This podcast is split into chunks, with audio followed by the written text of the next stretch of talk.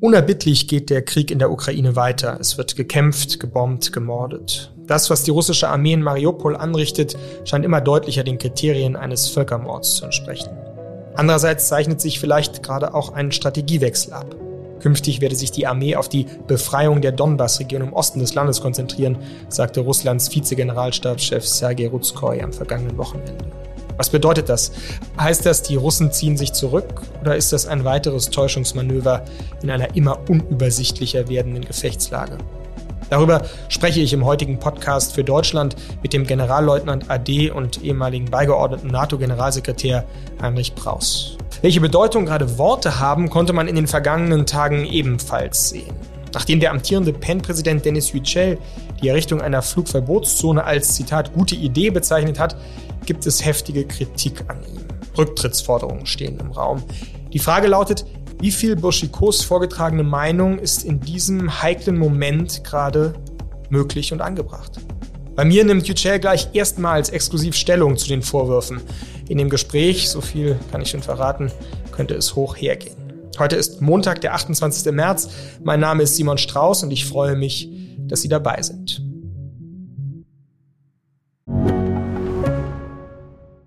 Mein Name ist Dr. Tillmann Rümenapf, niedergelassener Kinder- und Jugendarzt hier im Ennepe-Ruhr-Kreis. Die Einführung der Telematik sehe ich durchaus als Chance, aber aktuell fällt das System oft aus und es gibt viel zu wenig technischen Support. Dafür geht eine Menge Zeit drauf, in der ich die Kinder nicht genügend betreuen kann. Das muss sich ändern. Die besondere Nähe der niedergelassenen Haus- und Fachärzte ist in Gefahr. Was die Gesundheitspolitik jetzt dringend ändern muss, erfahren Sie auf rettetdiepraxen.de. Ich freue mich jetzt sehr, dass ich mit Heinrich Braus sprechen darf, einem Generalleutnant AD, der von 2013 bis 2018 auch beigeordneter Generalsekretär der NATO für Verteidigungspolitik und Streitkräfteplanung war. Ich grüße Sie, Herr Braus. Grüße Sie, Herr Strauß. Hören wir zu Beginn doch mal einen O-Ton, der Russlands Vizegeneralstabschef Sergei Rutskoy am vergangenen Freitag gegeben hat. Die wichtigsten Ziele der ersten Etappe der Operation sind erreicht. Die Kampfkraft der ukrainischen Streitkräfte wurde wesentlich geschwächt, was uns erlaubt, den Schwerpunkt unserer Anstrengungen auf das Hauptziel zu richten, die Befreiung des Donbass. Zeichnet sich denn gerade so etwas wie ein Strategiewechsel ab. Also die Ansage, dass die russische Armee zukünftig auf die Befreiung der Donbass-Region im Osten des Landes sich konzentriere, da könnte man ja jetzt glauben, äh, das sind gute Nachrichten. Aber was meinen Sie, was bedeutet das? Ich halte das in erster Linie für eine Finte des russischen Generalstabs. Denn solche Strategiewechsel oder wie man fachlich sagen würde, der Wechsel des operativen Schwerpunkts der russischen Armee macht man nicht über die Presse und die Öffentlichkeit. Die Russen werden wohl nicht annehmen, dass die Ukrainer jetzt alle ihre Kräfte in den Donbass werfen, um dem vermuteten Angriffsschwerpunkt entgegenzutreten. Und wenn sie es annehmen, äh, wäre das ein amateurhafter Fehler. Es kann sein, dass es ein Vorwand ist, um Zeitgewinn zu erzielen. Zeit zu gewinnen, um die äh, verbrauchten russischen Angriffskräfte zu ersetzen äh, mit frischen Kräften, um Zeit zu gewinnen für eine Umgliederung und vielleicht auch das Heranführen äh, von frischen Reserven, um dann weiter anzugreifen, so wie sie es bisher versucht haben. Wenn ich Sie richtig verstehe, Sie sind auch der Meinung, dass die russische Militärperformance im Moment in einem schlechten Zustand ist. Also dass man da eigentlich äh, jetzt gerade mit großen Problemen zu tun hat auf russischer Seite. Ja, die Russen haben sich, äh, so wie es bisher aussieht und wie wir es jetzt auch eigentlich alle äh, Experten beurteilen, in ihrer Lagebeurteilung total verschätzt und daher ihre Planung auch nicht professionell genug entwickelt. Der Blitzkrieg auf Kiew ist ja gescheitert. Die Angriffe stecken jetzt fest, weil sie auf eine bestens vorbereitete ukrainische Armee treffen, die sich acht Jahre lang hat vorbereiten können und die kämpfen wie die Löwen für die Freiheit und die Souveränität ihres Landes. Und die Angriffe auf die Städte haben viel Zeit gekostet und hohe Verluste gezeitigt. Die russische Armee ist jetzt an allen Angriffsorten stecken geblieben. Möglicherweise kommt auch das Wetter hinzu. Die Böden tauen und die Panzer bleiben dann auch in der Morass stecken. Und sie haben den Angriff an vielen Stellen begonnen zur gleichen Zeit, um die ukrainische Armee auseinanderzuziehen. Aber das hat natürlich auch dazu geführt, dass die russische Armee insgesamt keinen klaren strategisch operativen Gesicht, äh, Schwerpunkt gesetzt hat, so wie es jetzt aussieht. Sie hat eigentlich größere Ländegewinne nur im Süden erzielt, entlang der Schwarzmeerküste und bisher auch versucht, die Verbindung zwischen dem Donbass über Mariupol bis hin zum Raum Odessa herzustellen mhm. und zur Krim, um sozusagen die gesamte Südküste in die Hand zu bekommen und die Ukraine von der Versorgung über See und vom Schwarzen Meer abzuschneiden. Das ist bisher aber noch nicht gelungen. Und der angekündigte Strategiewechsel könnte neben dem Versuch, Zeit zu gewinnen für Umgliederung und ähm, Auffrischung. Auch ein Mittel sein, um auf die westlichen Regierungen Einfluss zu nehmen. Und den Eindruck zu erwecken, als sei der Krieg ja bald zu Ende. Man würde sich auf einen äh, regionalen Angriff beschränken mit dem Ziel, womöglich den Donbass aus der Ukraine herauszulösen und den West womöglich davon abzuhalten, weiter mit massiven Waffenlieferungen die ukrainische Armee zu unterstützen. Mhm. Also Sie halten das eher für ein Täuschungsmanöver in einer eben immer unübersichtlicher werdenden Gefechtslage. Warum machen denn die russischen Truppen das nicht, was sie mit Mariupol machen, mit Kiew? Also als Laie fragt man sich ja, warum ist das in einer Stadt möglich und in der anderen nicht? Also sind Sie da auf einmal humanitärer gesinnt als in dem furchtbaren Mariupol zusammenhängen? Ich glaube nicht. Man kann nicht in die Köpfe der russischen Führung schauen und wir kennen auch nicht die Operationspläne. Wir haben erkannt, dass der anfängliche Operationsplan der russischen Führung nicht funktioniert hat. Nun muss man eben ähm, sehen, dass die Ukraine um ihre Hauptstadt mit größtem Einsatz kämpfen, denn die Hauptstadt des Landes ist der Kopf und das Hirn. Und wer die Hauptstadt besitzt, kann erhoffen, dass die Regierung abgelöst werden kann und dass die Bevölkerung und auch die Armee schließlich aufgibt. Deswegen ist, glaube ich, für die Russen Kiew so wichtig, gewesen bisher. Aber die Stadt ist nicht umzingelt. Das ist der russischen Armee nicht gelungen. Mhm. Die Ukrainer haben sogar in und um Kiew herum mit Gegenangriff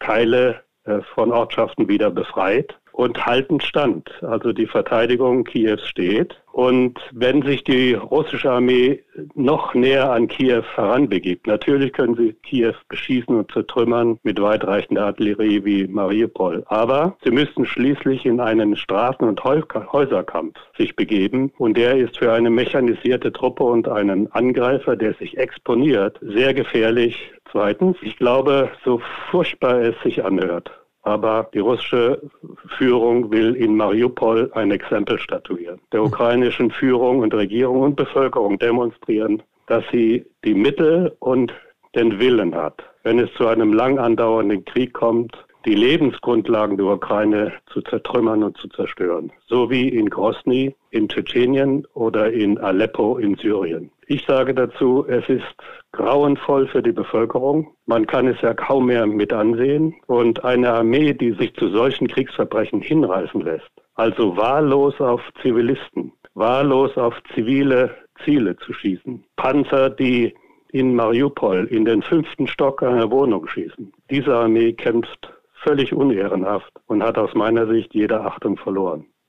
Es könnte ja sein, dass dieses Unehrenhafte, wie Sie gerade gesagt haben, jetzt noch schlimmer wird. Also was tun wir, wenn Putin biologische und chemische Waffen einsetzt? Was liegt denn aus Ihrer Perspektive eigentlich überhaupt noch auf dem Tisch? Welche militärischen Optionen? Ja, Sie haben wahrscheinlich mitverfolgt, dass das jüngste Gipfeltreffen der NATO mit Präsident Biden und allen Staatschefs sich dazu auch geäußert hat und alle, einschließlich des NATO-Generalsekretärs, Präsident Putin, davor gewarnt haben, biologische oder chemische Waffen in der Ukraine einzusetzen. Die Formulierung lautet, das würde die Qualität, den Charakter des Krieges und des Angriffs fundamental verändern. Das ist eine besondere Botschaft an die russische Führung, die besagt, dass der Westen, sollte es zu einem solchen Angriff kommen, darauf reagieren würde. Wie, das halt, hält die NATO bewusst im Ungewissen. Das ist Teil der Abschreckungsstrategie, dass man dem Gegner eine besonders harte Reaktion androht, wenn er zu solchen Mitteln greift, aber bewusst im Unklaren lässt, welche Mittel das wären.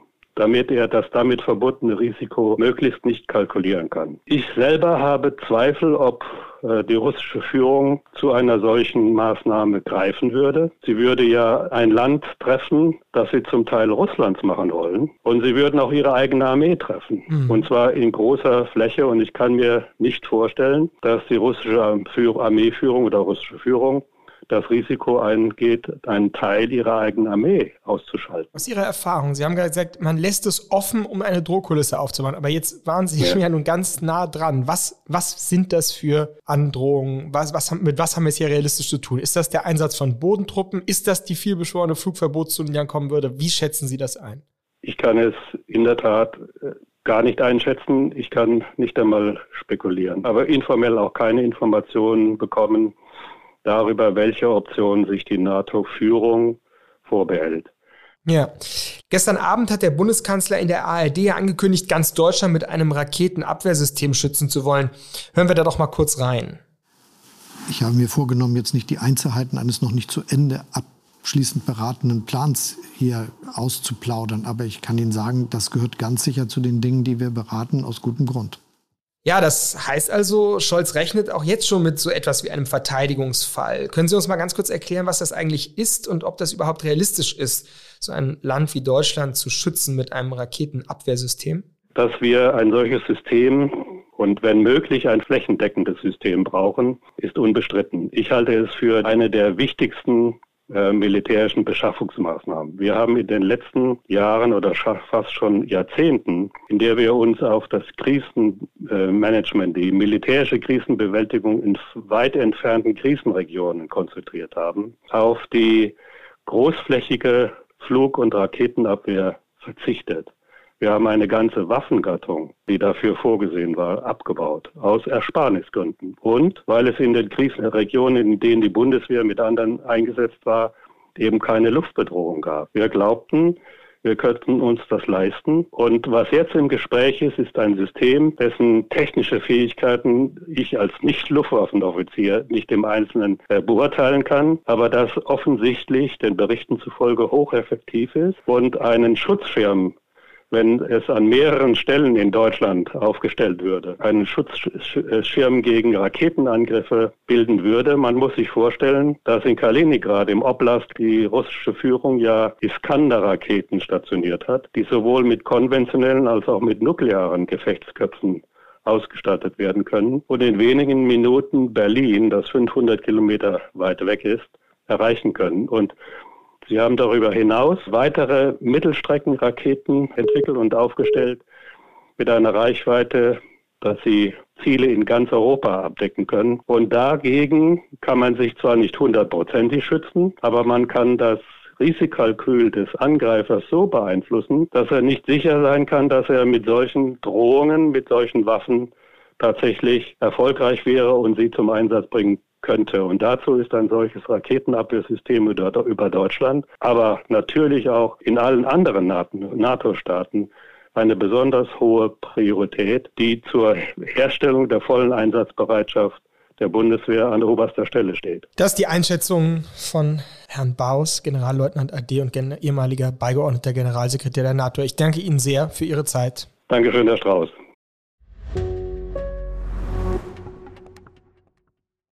Zu Gast hier im Podcast-Studio der Berliner FAZ ist jetzt Dennis Yücel. Ich freue mich, dass Sie den Weg hierher gefunden haben und grüße Sie herzlich. Hallo, guten Tag. In einem aktuellen Text für den Spiegel schreiben Sie, dass Sie es, Zitat, für einen schweren Fehler halten, dass die NATO die Maßnahme einer Flugverbotszone kategorisch ausgeschlossen hat. Wie kommen Sie zu der Einschätzung? Ich habe gesagt, also der Satz geht ja weiter. Ähm, ich, man hätte wenigstens eine ernsthafte Drohkulisse aufbauen können, weil äh, das hat ja seine Gründe, warum der ukrainische Präsident Zelensky und mit ihm auch sämtliche Autoren, intellektuelle Künstler, die Möglichkeiten haben, sich an die Weltöffentlichkeit zu wenden, immer wieder sagen, wir brauchen diese Flugverbotszone. Nicht, weil die Ukraine sich militärisch nicht verteidigen könnte, sonst, äh, sondern gerade weil die Verteidigung äh, von Kiew und Kharkiv und Odessa besser, erfolgreicher verlaufen ist, als es offenbar auch die russische Armee dachte, gibt es die Befürchtung, die gut begründete Befürchtung, dass Putin dort das wiederholt, was er in Aleppo und in Grozny schon vorgeführt hat, nämlich die Städte in Grund und Boden zu, zu bomben, ohne Rücksicht auf Zivilisten. Das ist der Hintergrund dieser Forderung. Und natürlich ist diese Forderung, birgt die Risiken, das Risiko einer, äh, einer militärischen Konfrontation zwischen NATO-Staaten und Russland bis hin im Extremfall zu einem Atomkrieg. Äh, das ist mir natürlich auch bekannt, aber Deswegen sage ich ja nicht, man hätte das gleich machen müssen, sondern man hätte wenigstens damit drohen können, anstatt das gleich auszuschließen. Und ich wundere mich aber auch über die Experten, die sagen, wenn das gemacht wird, um Gottes Willen, dann haben wir gleich Dritten Weltkrieg, weil die meisten dieser Experten waren bis vor ein paar Wochen noch davon überzeugt, dass Putin seine Soldaten äh, nur zum Picknicken an die ukrainische Grenze geschickt hat und äh, waren der Ansicht, um Gottes Willen Putin nicht weiter provozieren, weil er will ja eigentlich keinen Krieg. Und ein letztes vielleicht noch dazu, die Frage von Krieg und Frieden, äh, die Frage, wann muss Europa, muss die, muss die freie Welt auch Risiken eingehen, um den Frieden zu verteidigen, um die Freiheit zu verteidigen. Das ist auch eine Frage, die man meines Erachtens Militärexperten, bitten wir bei allem Respekt, äh, Militärexperten allein nicht überlassen kann. Ja, das ist ganz interessant. Also der Experte, den wir jetzt hier gerade gehört haben, sagte eben zu dem Flugverbotszone, dass es eben allein schon aus logistischen Gründen sehr schwierig ist. Also der hat jetzt gar nicht mit Dritter Weltkrieg argumentiert, sondern gesagt, das müssten mehr als 200 Kampfflugzeuge der NATO sein und man müsste vorher die ganze russische Flugabwehr ausschalten. Ist es nicht, wie gesagt, ein bisschen gefährlich, wenn wir jetzt hier aus dem gut gewärmten Berlin irgendwie Anweisungen versuchen zu geben? Nein, um Gottes Willen, ich, ich kann ja keine Anweisung geben. Und ich bin ja sehr froh darum, dass ich kein Politiker bin und in keinem Ministerium sitze. Aber ich glaube, umgekehrt bedeutet genau das auch eine Freiheit, auch Freiheit, auch denken zu können und Argumente austauschen zu können. Und etwas, was ich in Deutschland immer wieder beobachte, in dem Moment von schweren Krisen sind auch die meisten, natürlich wieder nicht alle, aber viele, äh, die sich dann, die in der Öffentlichkeit dann das Wort ergreifen, Journalisten, Intellektuelle, diskutieren dann quasi immer in dem, in, in den Grenzen, die, die die Regierung gerade vorgegeben hat und äh, äh, sind dann sozusagen, agieren dann so als intellektuelle Grenzwächter. Und das finde ich, das finde ich schwierig, das ist auch nicht unsere Aufgabe. Und weil das ja das ist eine Freiheit, das ist auch eine Verpflichtung, auch Sachen auszudiskutieren. Und ich bin ja, ich sage ja auch nicht, das ist der Weg. Ich bin ja nicht mal, wir müssen unbedingt. Es gibt Leute, die auch das sagen. So sicher bin ich da gar nicht. Bei der, bei der Diskussion haben Sie auch den ukrainischen Botschafter Melnik hervorgehoben. Und wenn ich es richtig verstanden habe, da so in gewissermaßen auch bewundernd gesagt, der sagt einfach mal, was jetzt Sache ist. Scheißegal, welche Sprache ich benutze. Das ist ja ein Zitat von ihm. Was sagen Sie denn als Präsident einer Schriftstellervereinigung dazu? Ist es scheißegal, welche Sprache jetzt benutzt? Benutzt wird gerade? Sprache ist nicht, äh, Sprache auch die, ist, ist nicht ein Wettbewerb von Schönschreiben. Und natürlich sind, das ist mein Anspruch auch an Sprache, ich bin kein Literat, ich bin Journalist, aber ich versuche das auch in äh, auch meinen Texten auch äh, nach, nach der Maßgabe zu folgen. Es gibt ein Verhältnis zwischen Form und Inhalt. Und was ist gerade das Thema? Und wenn Melnik, Melnik sagt nicht, ihm ist das scheißegal.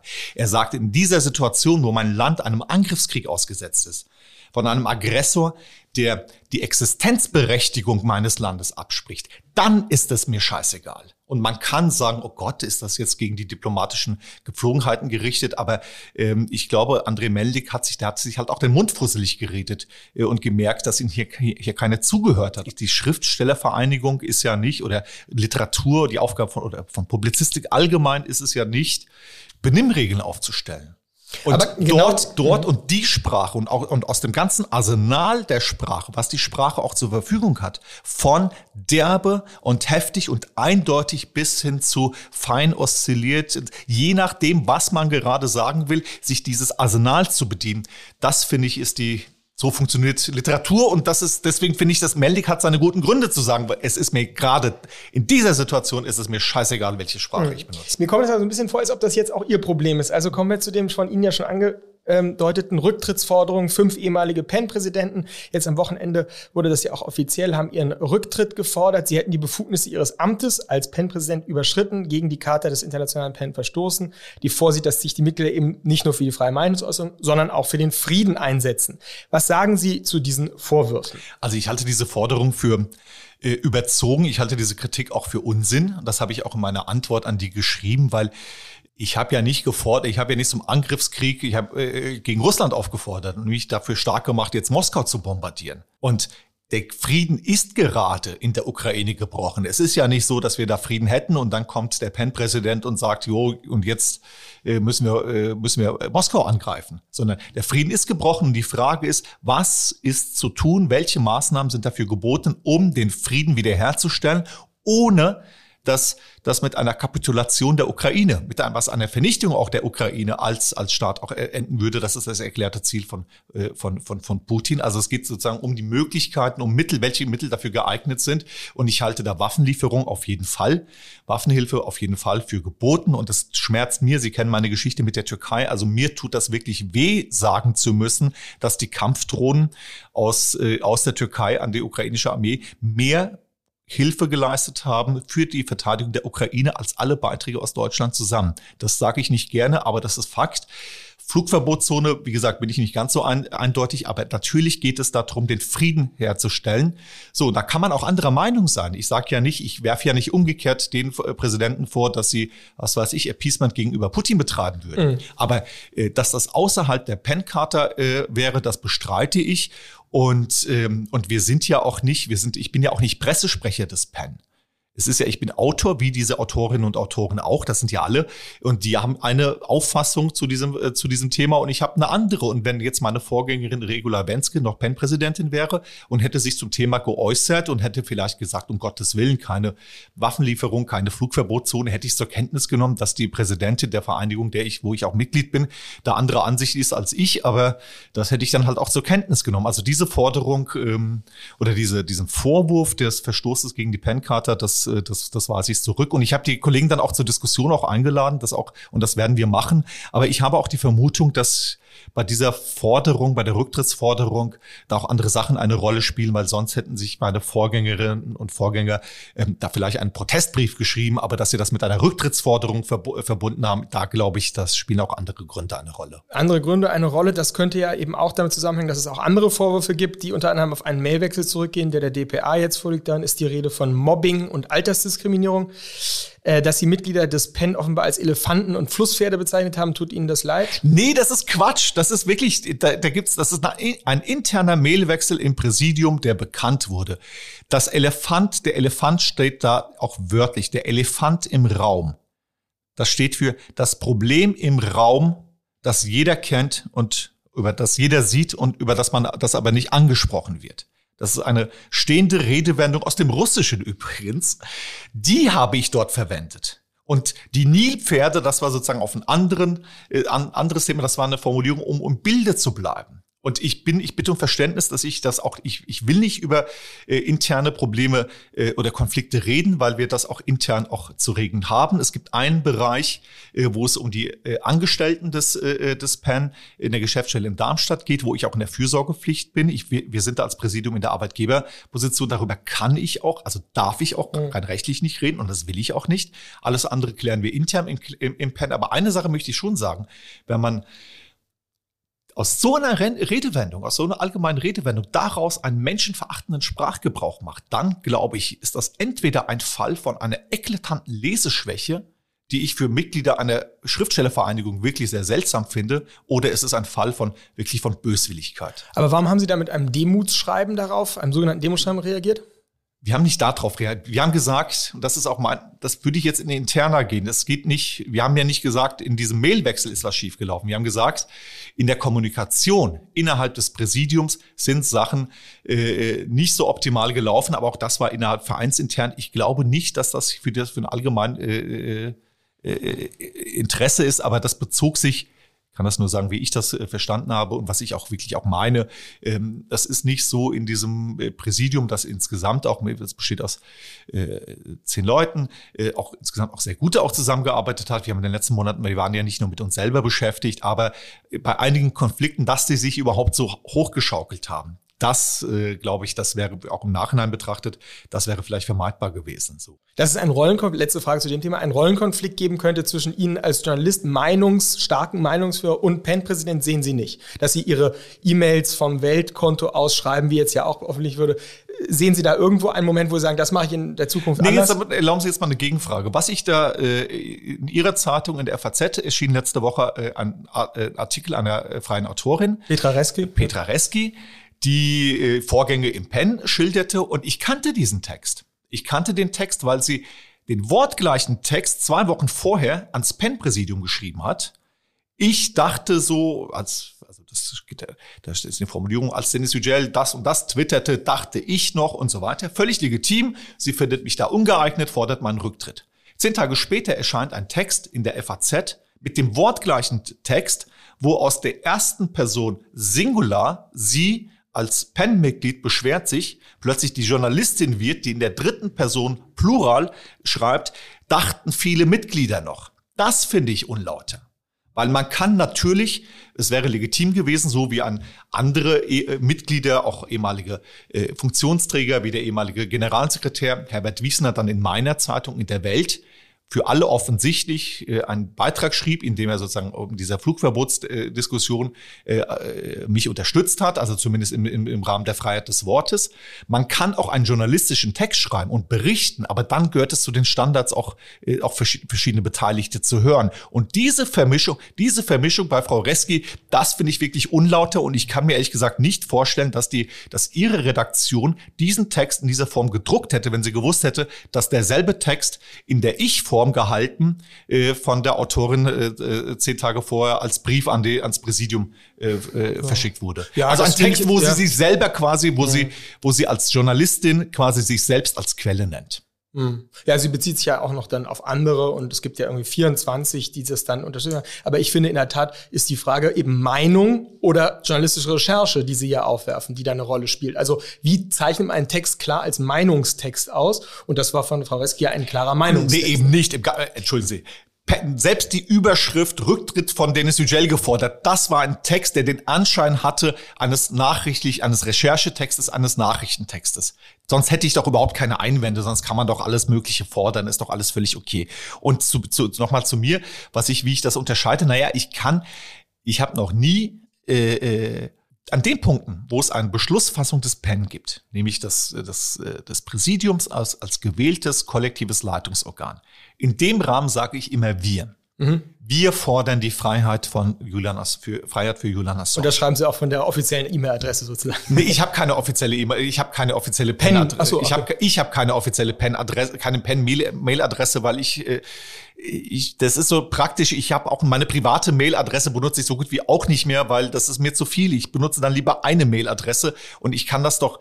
Ähm, das ist noch wirklich. Ich bin doch kein Amtsträger. Ich bin doch nicht äh, Hillary Clinton, äh, die dann als Außenministerin nicht von ihrer privaten Mailadresse verschicken kann. Also das finde ich ein bisschen sorry, das finde ich ein bisschen komisch. Also ähm, die Frage ist, wie ich rede. Und ich habe äh, auch auf dieser Veranstaltung in Köln oder auch in diesem Gastbeitrag dann für, äh, im Spiegel, es gibt eine Stelle, wo ich da wir sage, nämlich da, wo wir uns als PEN auch äh, positioniert haben bei der Frage Kulturboykott, müssen wir jetzt russische Kult, also muss, äh, sollte Deutschland, sollte die deutsche Kulturszene äh, russische Kultur boykottieren, russische Künstlerinnen und Künstler boykottieren. Da haben wir uns äh, dazu bezogen, haben gesagt, nein, der Feind heißt Putin, nicht Pushkin. Da gibt's eine Position des PEN als solches. Da sage ich wir. Ansonsten rede ich immer von ich. Und ähm, ich habe es ja eingangs schon gesagt, die meine Vorgänger als als PEN-Präsidenten haben ja offensichtlich auch ihre Auffassung zu. Das, das schimmert da ja durch. Es ist ja nicht nur das so, nur so formal zu sagen, nee, du darfst dich dazu nicht sagen, sondern da schimmert ja auch ihre Meinung durch. Also da ist ein, da ist ein innerer Widerspruch und ich bin kein Pressesprecher des PAM. Wenn ich der Pressesprecher wäre, dann könnte ich tatsächlich nur in dem Rahmen sprechen, der äh, vom Vorstand, vom Präsidium vorgegeben ist. Das bin ich nicht. Und alles, was ich sage, das ist, ähm, das ist, das ist meine Autorenmeinung äh, und meine Autorenfreiheit, äh, von der ich da äh, Gebrauch mache und, und eine Mitgliedschaft. Und dafür bin ich auch froh. Karl Schlögel, Historiker, einer der äh, renommiertesten Kenner der osteuropäischen äh, äh, Gegenwartshistoriker. Ich glaube in Deutschland jetzt mal die ukrainischen Stimmen oder weggelassen, also sozusagen Leute ohne persönlichen Bezug, äh, biografischen Bezug zur Ukraine, wüsste ich keinen, der äh, so leidenschaftlich für eine Flugverbotszone plädiert wie Karl Schlögel. Und andere, und andere unserer Mitglieder sind auch vielleicht im, äh, äh, kommen aus einer pazifistischen Tradition und so und all das ist der Pen und das finde ich auch richtig und wir müssen da auch keine gemeinsame Position haben. Das können wir nicht, das müssen wir auch nicht. Und wenn ich irgendwann nicht mehr Präsident bin und eine Nachfolgerin oder ein Nachfolger da ist, der zu solchen Fragen dann eine andere Auffassung hat, dann würde ich das weiterhin als PEN-Mitglied, würde ich das zur Kenntnis nehmen. Und wenn ich das ganz schlimm fände, würde ich da vielleicht auch öffentlich widersprechen. Aber diese Forderung nach Rücktritt, das finde ich auch ein bisschen überzogen. Aber man muss auch sagen, es gibt so einen schönen Text von Tucholsky, um vielleicht damit abzuschließen, dann auch äh, über die, die, die Opposition im Verein zur Züchtung stubenreiner Rauhaardackel. Da gibt es diesen großartigen Satz, Stubenreine Rauhaardackel züchten kann fast jeder. Die Seele des Vereinslebens ist der Knatsch. Sehr gut, das ist ein schönes Schlusswort, Herr Witschel. Ich danke Ihnen sehr, dass Sie hier waren.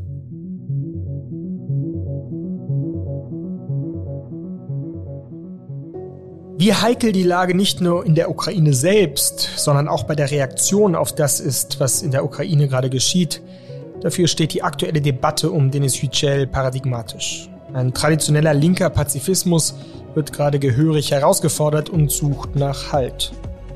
Wie leichtfertig man seine eigene Meinung gleichberechtigt neben die Einschätzungen von Experten stellen sollte, diese Frage ist hochbrisant.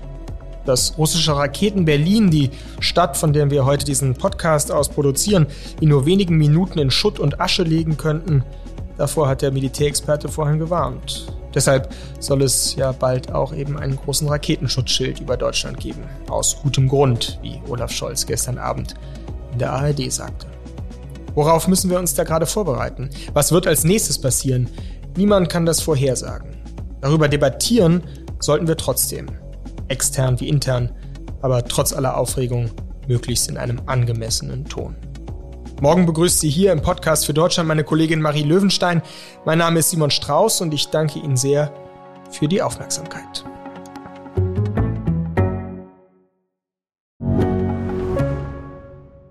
Mein Name ist Dr. Tillmann Rümenapf, niedergelassener Kinder- und Jugendarzt hier im Ennepe-Ruhr-Kreis. Die Einführung der Telematik sehe ich durchaus als Chance, aber aktuell fällt das System oft aus und es gibt viel zu wenig technischen Support. Dafür geht eine Menge Zeit drauf, in der ich die Kinder nicht genügend betreuen kann. Das muss sich ändern. Die besondere Nähe der niedergelassenen Haus- und Fachärzte ist in Gefahr. Was die Gesundheitspolitik jetzt dringend ändern muss, erfahren Sie auf rettetdiepraxen.de.